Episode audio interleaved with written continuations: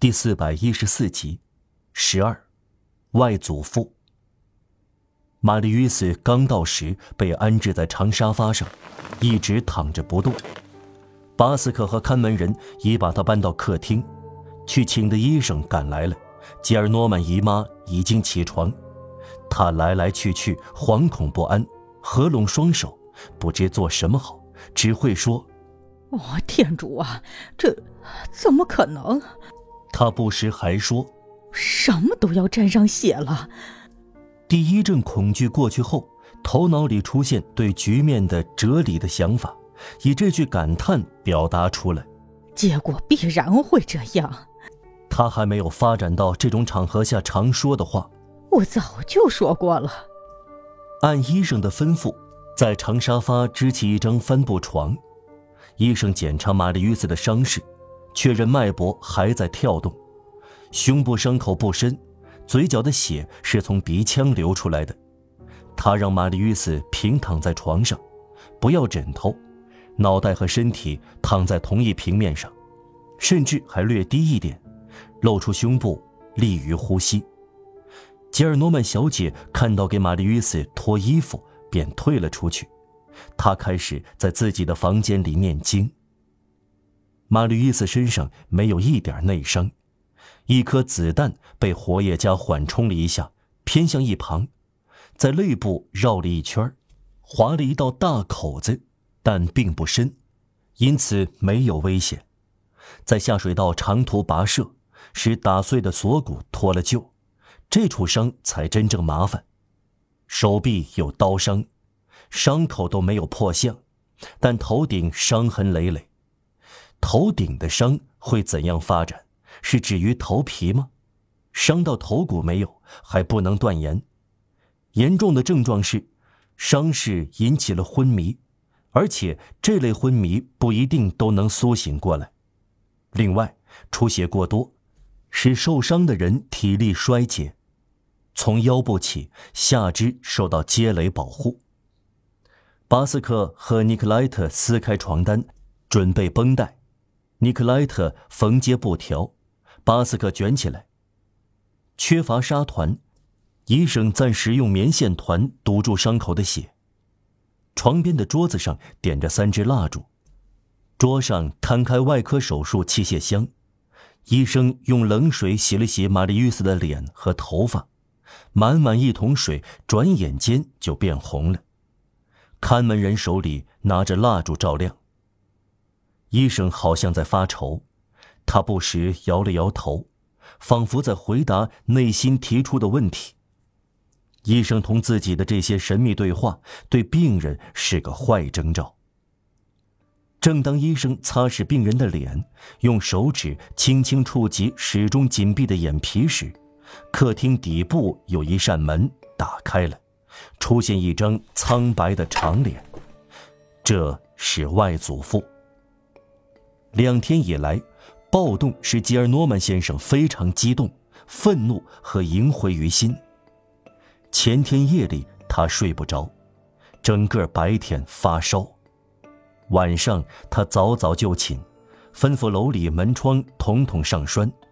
他疲倦的眯着了。老人很容易惊醒。吉尔诺曼先生的卧房和客厅相连。不管怎么小心，声音还是把他吵醒了。他看到门缝有光，感到吃惊，便下了床，摸索着走过来。他站在门口，一只手按在半掩的门把手上，脑袋有点往前冲，摇摇晃晃，十分惊讶，身子裹紧一件白色睡袍，像湿衣一样笔直而没有皱褶。他的神态像坟墓中张望的幽灵。他看到了床，垫子上这个年轻人血淋淋的，像蜡一样刷白，双眼紧闭，嘴巴张开，嘴唇苍白，赤裸到腰部，到处是一道道嫣红的伤痕，纹丝不动，被照亮全身。瘦骨嶙峋的老人从头到脚颤抖起来。他因高龄而眼角发黄的眼睛，蒙上了一层无神的闪光，他的整副脸一时之间像骷髅似的，具有土灰色的棱角。他的手臂下垂，仿佛有根弹簧断裂了。他的惊愕从瑟瑟发抖的老朽双手五指岔开表现出来。他的膝盖向前弯曲成角，睡袍分开，让人看到他可怜的光腿，白毛竖起。他喃喃地说。玛丽斯先生，巴斯克说：“有人把少爷送回来，他参加了接垒战。他死了。”老人用可怕的声调叫起来：“啊，强盗！”这个百岁老人像年轻人一样挺直身子，变得阴森可怖。先生，他说。您是医生，先告诉我一个情况：他死了，是不是？医生处在极度不安之中，保持沉默。吉尔诺曼先生扭着双手，发出吓人的大笑。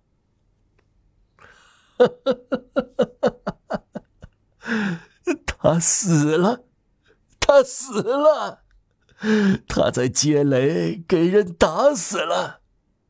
因为恨我，他反对我才这样做。吸血鬼啊！他就这样回来找我，我一生的灾星啊！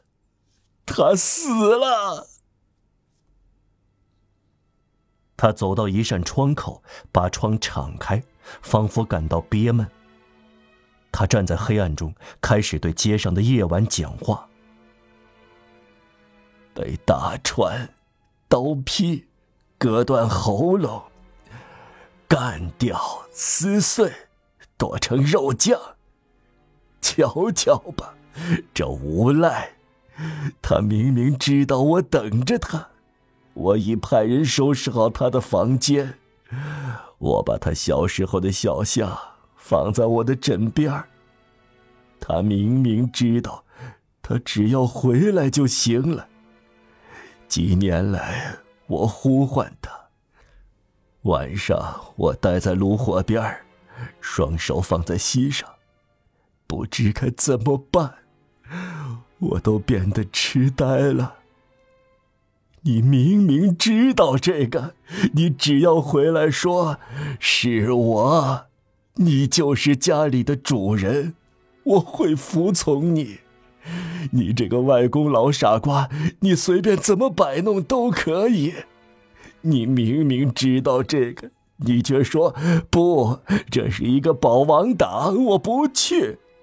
而你去了街垒，你可恶的给人打死了。